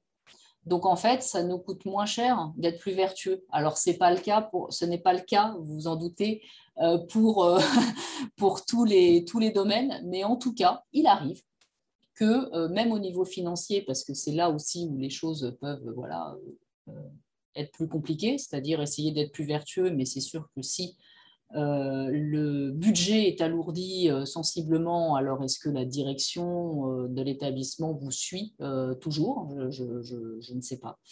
en tout cas, là, voilà, il y a donc cet exemple où, pour le coup, on a réalisé, on réalise maintenant 21 000 euros d'économie par rapport à, par rapport à ce qu'on faisait avant, c'est-à-dire tout jeter dans une peine. Voilà, ça va dans le... Merci, euh, merci Sandrine. Euh, je regarde s'il y a quelques questions. En tout cas, euh, n'hésitez pas, n'hésitez pas à, en poser. On a encore quelques, quelques minutes devant nous. par rapport à vos activités actuelles, Sandrine comme Elsa, euh, est-ce que vous pourriez nous, préciser votre, votre rôle euh, dans l'institution? Euh, L'une a une activité complètement dédiée à, cette question. L'autre, évidemment, de par ses missions de régie des œuvres, a une appétence évidente pour ces sujets, mais n'a pas la responsabilité euh, claire et déterminée euh, constituant une fiche de poste. Vos, avis sur ce sujet, parce que on, voit, on voit bien que quelque chose est en train de se jouer à, ce niveau-là.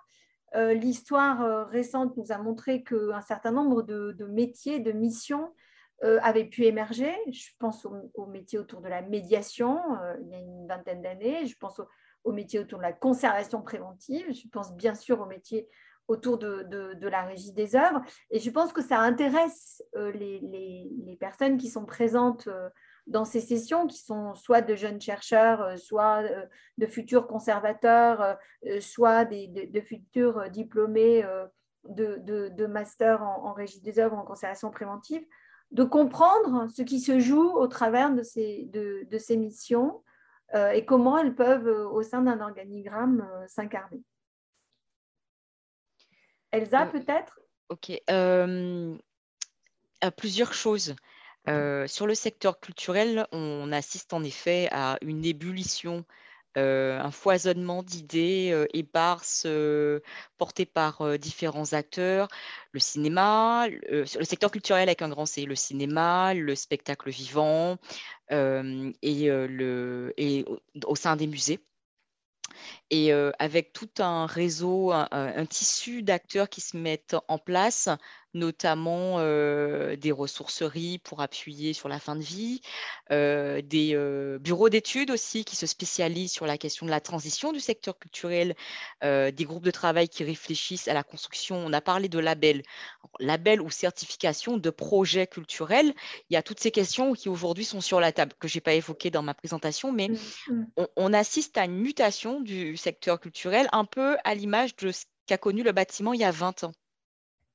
Et on, pas à pas, on, euh, on, met sur la table les mêmes questionnements que, que ces acteurs se sont posés euh, quand ils ont amorcé euh, la transition du bâtiment. Aujourd'hui, on a des labels pour certifier l'usage l'exploitation, la, mise en œuvre du bâtiment, sur des métiers liés à l'analyse de l'impact de ces bâtiments et sur des métiers liés à la déconstruction de ces bâtiments et les filières spécifiques. Et tout et un projet aussi en train d'émerger sur comment intégrer les déchets du bâtiment dans la construction de nouvelles, euh, de nouvelles constructions de bâtiments, etc. Et on, est exactement sur cette même trajectoire.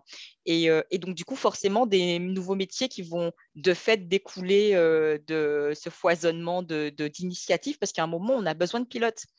On a besoin de pilotes ayant cette, une visibilité 360 de l'organisation, mais également des pilotes formés sur ces thématiques de développement durable soit parce qu'ils sont issus de formations spécifiques ou parce qu'ils euh, se sont euh, formés au, fil de l'eau euh, en suivant des formations techniques particulières. Et le développement, enfin, le pilote sur les sujets développement durable, il y a un prérequis pour que son action puisse avoir un impact dans l'établissement. Sandrine l'a dit, il faut qu'il soit porté au plus haut dans l'organigramme d'une institution euh, il faut que ces démarches développement durable soient portées par le président ou le directeur général pour que ça fasse sens euh, et euh, que les actions aient une certaine légitimité. Il ne faut pas que ce soit pris sur un coin de table. c'est souvent le cas, malheureusement. Ça vient beaucoup de, des acteurs terrain, généralement, qui impulsent un mouvement. Et ensuite, c'est repris alors, par le référent ou par l'organisation, qu'importe mais il faut qu'il y ait un moment, euh, une décision politique qui dit on vous a entendu, on va vous donner les moyens d'agir, c'est important. Et, euh, donc, ce, référent euh, développement durable, une fois nommé, comme je le disais dans ma présentation, il amène, il arrive en, support de ceux qui disposent de l'expertise métier pour les accompagner dans la transition de, leur métier. J'espère avoir répondu à ta question. Elsa, j'ai une, question complémentaire pour toi de la, de la salle.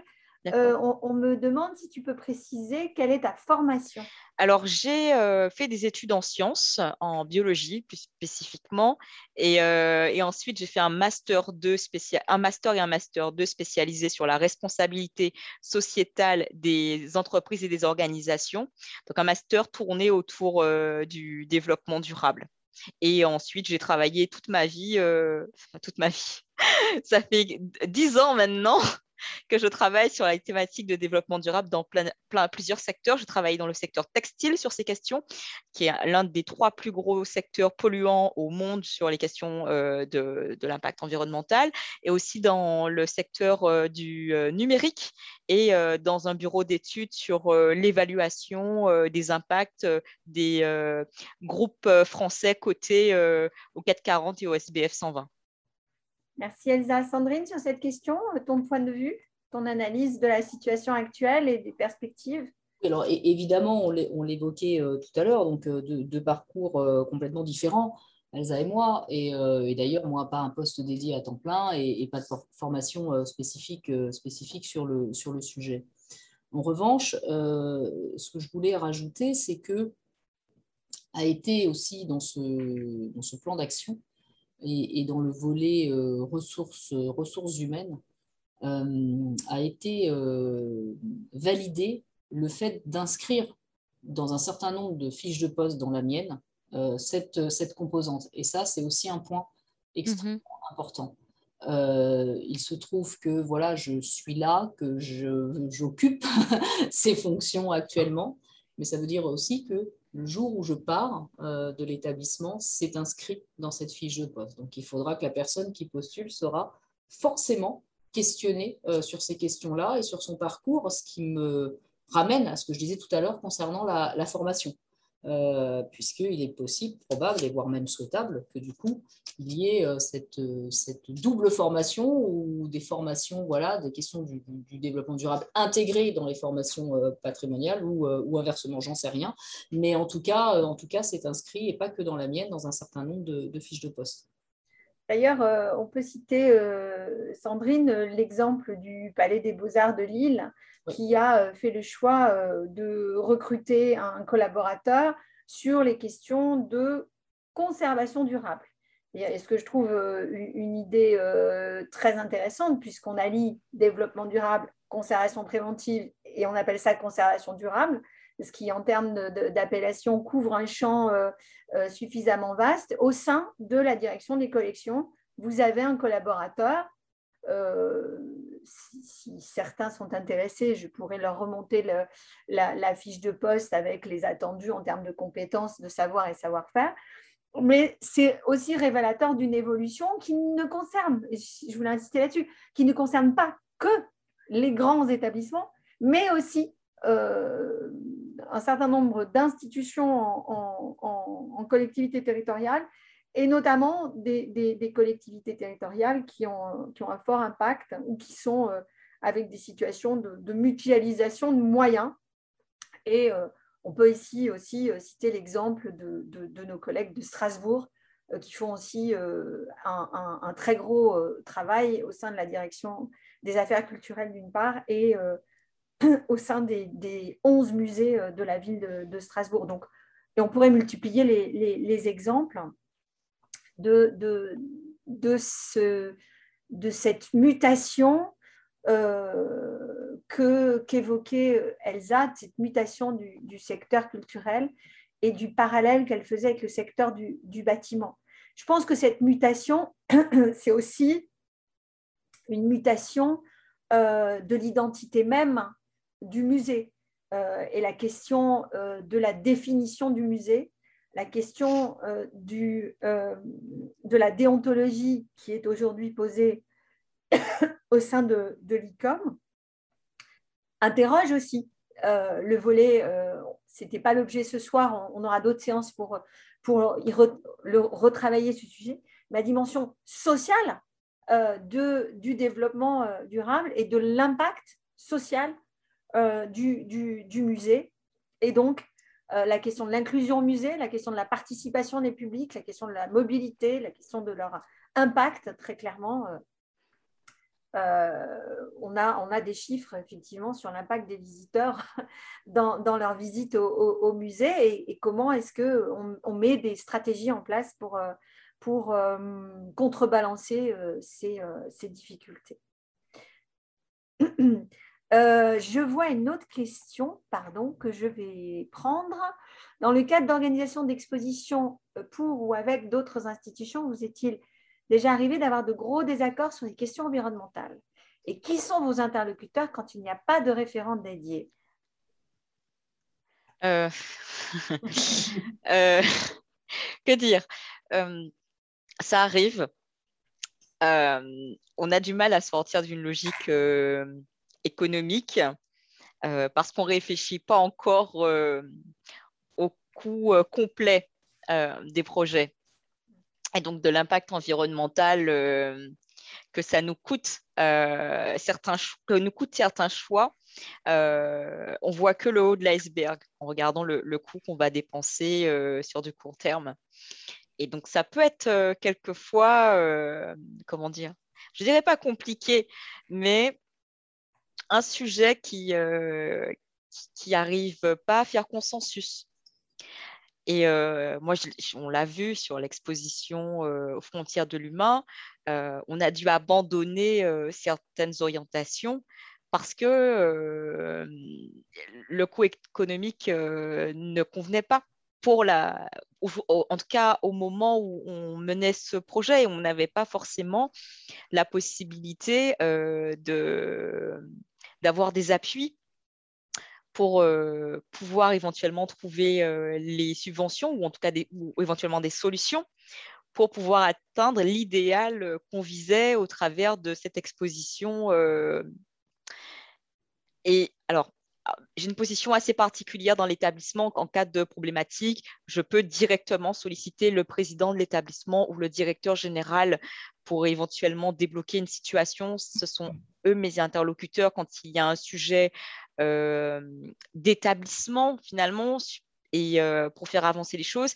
Après, quand il s'agit de questions techniques, par exemple, un exemple concret, c'est les revêtements utilisés en grande galerie de l'évolution. On a un plancher technique qui n'est pas du tout présentable au public. La question du revêtement de sol est nécessaire, alors que notre analyse de vie a montré que c'était l'un des principaux matériaux qui impactent le cycle de vie sont toutes ces moquettes qu'on utilise, c'est comment amener euh, l'équipe de scénographie à changer de regard. C'est pas toujours très simple, mais on travaille toujours en bonne intelligence et on arrive à progresser pas à pas et on essaie de trouver des solutions alternatives. Là, par exemple, on pousse pour une rénovation euh, du plancher technique et plus globalement de la salle. Donc, euh, à terme, on va réussir à trouver des solutions pour répondre à ces différentes problématiques. Disons que les problématiques euh, qui émergent aujourd'hui, les freins, euh, je pense, à mon sens, qu'il ne euh, s'agit qu'une question de temps, de pédagogie pour amener les acteurs à se saisir pleinement de ces sujets. Et dans quelques années, ça coulera de source. un retour d'expérience sur, sur ce sujet, Sandrine, peut-être? Non, bah, c'est un peu la même chose. Hein. effectivement, il y a des gens, des, des professionnels au sein de, au sein de l'institution. Donc, je ne parle même pas des, partenaires, évidemment, euh, autres. Après, euh, après voilà, c'est toujours euh, la question. alors, il y a la question budgétaire, ça c'est sûr. Je vous avez montré un exemple tout à l'heure de fiches où on fait des économies, mais évidemment, ça n'est pas toujours le cas. Et puis, et puis le fait de, freiner la créativité. Enfin, je pense à nos architectes scénographes c'est quand même un point euh, assez, euh, assez traumatisant. En tout cas, je, vois bien la manière euh, dont, ils vivent la chose en se disant, oh là là, on nous en rajoute. C'est-à-dire que c'était déjà assez compliqué comme ça, parce que comme vous le savez, il y a toutes les normes anti-feu mm-hmm. à respecter. Et on nous rajoute encore quelque chose, mais, mais, mais pour avoir alors pas totalement connu les débuts de la conservation préventive en France, mais en tout cas avoir pris le, train en route, euh, clairement c'était aussi, euh, c'était aussi ces questions-là, c'est-à-dire que euh, quand je parlais d'accompagnement au changement, voilà, on avait les gens qui étaient formés à la conservation préventive et qui étaient un peu les empêcheurs de tourner en rond au sein de l'établissement. Et donc du coup, forcément, il y, a quand même certaines, certaines réticences. C'est-à-dire que globalement, il y a une démarche plutôt, plutôt volontaire pour être, pour être plus vertueux. Je pense que concrètement, enfin, moi, je n'ai pas rencontré quelqu'un qui m'a dit oh non, non, moi, euh, l'idée, c'est d'être le pire possible et de, et de, et de tuer la planète. Concrètement, euh, non. Euh, en revanche, bah, mais ce n'est pas seulement la question du développement durable. Enfin, je veux dire, c'est oui, je suis d'accord, mais si ça m'impacte moi sur mon fonctionnement au quotidien et si ça devient plus contraignant pour moi, concrètement, là, je suis moins d'accord, en fait. ça ne veut pas dire que je ne vais pas l'être. Et donc, et donc, moi, mon rôle, un de mes rôles dans cette, cette, cette fonction ici, c'est vraiment bah, d'accompagner ces personnes qui sont, qui sont réticentes sur certains points et, et essayer de de les convaincre de, basculer dans le, bon côté de la force euh, et de, peut-être euh, effectivement euh, devoir faire autrement et donc d'avoir un fonctionnement quotidien qui soit peut-être pour eux un peu plus contraignant, en tout cas au début, et puis après, quand les choses sont en place, finalement, on s'habitue et, ça va mieux. Mais, mais le changement primaire est, parfois un peu compliqué. Sans doute que la question est, la même que celle qui peut se poser euh, pour euh, la prise en compte de la conservation préventive dans, les établissements. Euh, je pense que le, parallèle est, juste. La conservation préventive n'appartient à personne et en même temps, elle appartient à tout le monde. Ce que je veux dire, c'est que c'est d'abord un travail d'équipe et c'est aussi une question de pédagogie et d'engagement collectif je pense que sur ce sujet, l'engagement collectif, il, est, indispensable. Peut-être que pour répondre à, la question euh, de, cette personne, euh, on peut citer euh, l'exemple que j'ai trouvé très intéressant la, semaine dernière et qui a été remonté par, par Sophie Daines Diallo, qui était l'exemple des convoiements. Euh, où elle évoquait le fait que euh, c'était assez compliqué en ce moment avec les interlocuteurs américains qui, euh, sous prétexte d'arguments environnementaux et sanitaires, refusent tout convoyeur venant, venant d'Europe, on va dire, alors que nous, les consignes, nous Français, on va dire, euh, les, consignes ne sont pas si claires et qu'on continue à, souhaiter autant qu'on peut le faire euh, de, convoyer. Donc là, on voit des nœuds. C'est un exemple, hein, je suis sûre qu'on en aurait d'autres. Le convoiement, par exemple, l'impact du convoiement en, en, termes environnementaux, il est évident. Euh, il l'était déjà en termes de coûts, euh, on a rajouté le, facteur environnemental. Mais on voit bien qu'il y a des freins, qu'il y a des tensions, qu'il y a des difficultés qui se jouent. Une, des manières de le régler, c'est l'anticipation. C'est ce qu'on disait, la, séance, euh, on a conclu un peu là-dessus la, fois dernière. L'anticipation, le travail d'équipe, l'anticipation, la gestion de la liste d'œuvres dans le cadre d'un projet d'exposition, qui, va permettre d'anticiper toutes ces questions et de les gérer.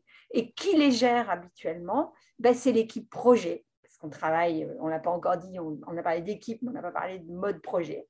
Tous ces projets de, de, grandes expositions ou moins grandes, ils se gèrent au sein d'une équipe constituée en mode projet et qui va euh, faire aboutir euh, le, projet jusqu'à l'ouverture de l'exposition et qui doit avoir des alertes régulières sur un certain nombre de, sujets intégrés dans le rétroplanning liés à la question environnementale. C'est des nouveaux comportements, évidemment, à, mettre en, place et chacun a son rôle à jouer, qu'il s'agisse du commissaire, qu'il s'agisse du scénographe, qu'il s'agisse du régisseur, qu'il s'agisse du coordinateur quand il y en a un, qu'il s'agisse du transporteur, etc., dans, toute la chaîne de l'exposition. Donc, euh, référent dédié ou pas, en tout cas, responsabilité collective, certainement. Je ne sais pas si vous souhaitiez euh, rajouter euh, quelque chose sur, sur ce retour d'expérience du, convoiement d'œuvres, qui est aussi lié à la question de la limitation des prêts, hein, qu'on repose régulièrement comme ayant un fort, impact et financier et, et environnemental. Et on a en tête deux exemples récents euh, euh, à, Strasbourg dans l'exposition La Marseillaise ou à Lille dans, l'exposition Expérience Goya, où ces collectivités territoriales ont fait le choix de retenir des critères assez stricts, notamment sur les prêts, nous limitons les prêts et nous n'irons pas chercher, un peu comme vous l'avez fait pour, pour la question pour, aux frontières de, de l'humain, de dire il y aura pas de, il y aura peut-être des, on peut tolérer un pourcentage de prêts en Europe, mais il n'y aura pas de, de, de prêts, par exemple, venant des, des, des États-Unis ou trop complexes à mettre en œuvre. Tout cas chez nous, on n'est pas encore assez mature pour imposer un objectif euh, tel que celui-ci. On était dans une expérimentation, dans, donc dans un cadre euh, donné où on avait l'autorisation de s'autoriser à, réfléchir à un modèle euh, à atteindre et à commencer à poser les jalons pour nos futures expositions. On l'espère éco-conçues dans peut-être les 5, 6 ou peut-être 10 prochaines années. Je ne sais pas combien de temps ça va prendre, mais on n'est pas encore assez Mathieu, il faudra encore faire preuve de beaucoup de pédagogie avant de pouvoir imposer euh, un pourcentage, par exemple, euh, maximum euh, d'œuvres venant de l'étranger et éventuellement une limitation de la zone géographique. Sandrine, sur cette question, au Centre Pompidou, vous, vous essayez d'être vertueux? Alors, on essaie d'être vertueux. Après, alors on essaie déjà de mutualiser avec d'autres mmh. institutions qu'on essaie, c'est qu'on mutualise avec d'autres mhm. institutions. Ça, c'est un point important. Ensuite, Là, tu parles du convoiement. parle du convoiement. Oui. Ensuite, on a, euh, on a euh, donc oui, par rapport, par rapport au, convoiement, alors évidemment, on a développé aussi, euh, comme pas mal d'institutions en France ou ailleurs, la visio, le visio-convoiement pendant toute la période où on ne pouvait pas se déplacer. On essaie euh, aussi, puisqu'on a des, comités euh, d'arbitrage post-comité des prêts, euh, où nous sommes donc un, certain nombre au sein de, ce comité et actons les candidatures des, convoyeurs. Et, souvent, on, revient même sur une décision qui a pu être prise sur le sujet au sein du comité des prêts pour finalement se dire ah ben non, finalement, on n'envoie personne. après, euh, une fois qu'on s'est dit ça, c'est aussi une volonté politique, une volonté politique à un autre niveau. Puisque dans le même temps, moi, quand j'essaie ici de dire, eh bien, on va plus aller vers la mutualisation des convoiements, euh, il ne s'agit pas de ne plus en faire non plus, parce qu'il y a vraiment les œuvres, ça a un intérêt, le convoiement, à la base. Hein. Euh, donc, bien sûr, il ne s'agit pas de tout abandonner et de laisser les œuvres partir comme ça, sans, sans personne. C'est évidemment pas le sujet. Mais en même temps, la direction, et donc, je reçois aussi euh, un message du service des musées de France nous disant que la règle est de tout convoyer. Donc, il y a un moment donné, on ne peut pas en même temps avoir un ordre, entre guillemets, de tout convoyer et en même temps nous demander comment on réfléchit euh, à avoir un impact, un impact environnemental moindre. Euh, donc, c'est compliqué. Et on sait très bien que de toute façon, dans un établissement comme celui pour lequel je travaille, on ne peut pas, de toute façon, tout convoyer.